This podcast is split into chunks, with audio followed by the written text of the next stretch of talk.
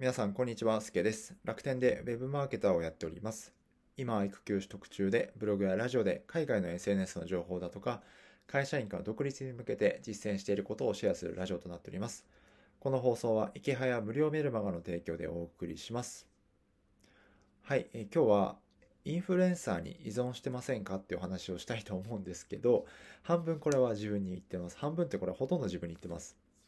っていうのは、え最近ちょっとフォロワーが伸び悩んでいるので、えいろいろ分析をしてたんですね。他の人のアカウントとか、え自分の過去の振り返りとか。そうすると気づいたことがあって、それはみんな同じような発信になってないかなと思ったんですよ。特に自分が。特に自分がというか、自分の発信内容がみんなと同じものになってるなと思ったんですね。例えば、えー、会社員から独立に向けて稼ぎたい、脱サラ目指してますとか、えー、Twitter のフォロワーを伸ばすにはこうしたらいいですよとか、えー、フリーランスになるためにこういうことしてますとか。で、結構似通ってるなと思ってて、でそこの原因って、えっ、ー、と、まあ、今いる目標とか、憧れのインフルエンサーに対して少し依存する気持ちがあったんじゃないかなと思ったんですね。え、ー、と、まあ、この人がいつか仕事をくれるから独立できるんじゃないかとか、この人の言うことを全部守ってれば、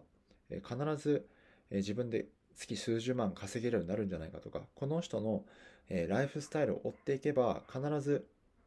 え、自分もフリーランスになれるんじゃないかとか、そういったことの気持ちが強かったなと思ったんですね、昨日。で、えっと、もちろん、え、その人から学んだりとか、まあ、例えば池早さんとか周平さんから、えー、いろんないいところを学んで、え自分に落としていくっていうのはすごい大事なんですけども、それが気持ち、その気持ちが強すぎると視野が狭くなって、もうこの人がいないと情報発信ができないとか、ツイッターで稼げないとか、なってしまってないかなと自分で思ったんですよね。だからそりゃ、その、他の人と同じような発信をしてれば、フォロワーも伸びないし、えー、目立たないよなと思いました。本当に、まあ、海外のメディアの情報を発信してますけど、やってることは稼ぎたいとか、フォロワー伸ばしたいとか、フリーランスになりたいとか、そういったことなので、本当に、なんだろうな、もっと自分がやりたいこととか、興味があることに向けて発信をしていかないと、ちょっとこれ以上ですね、フォロワー1500人を超えたところですけど、1万人とか、2万人とか、3万人とかいかないんじゃないかなと思ったので、今日はそんな話をさせていただきました。要は、えー、まあ、インフルエンサーに頼ら頼りすぎないで、もう自分は自分という気持ちをどっかで持っておかないと、えー、その人の判断で自分がえー、なんだろうな。まあ、その人が判断、言い方難しいですけど、まあ、なんだろうな、その人の評価を気にしすぎちゃうと、自分が本当にやりたいと思ってたこととか、なんだろうな、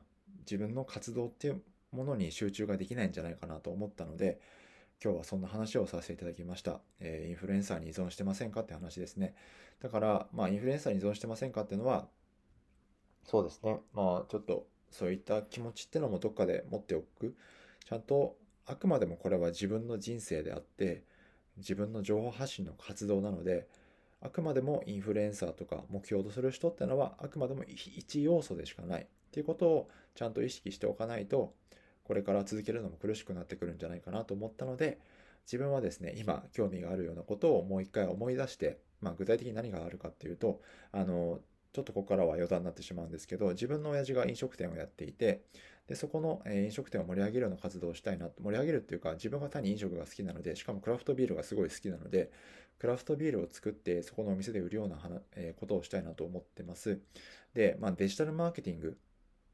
で普段僕はデジタルマーケターという肩書きでやってますけど、えー、めっちゃオフラインじゃないかみたいな、全然デジタルマーケティングの関係ないじゃんと思うかもしれないんですけど、まあ実は結構僕は関係があると思ってて、オフラインっていうのは今後マーケティングで絶対必要だなと思ってるんですね。まあっていう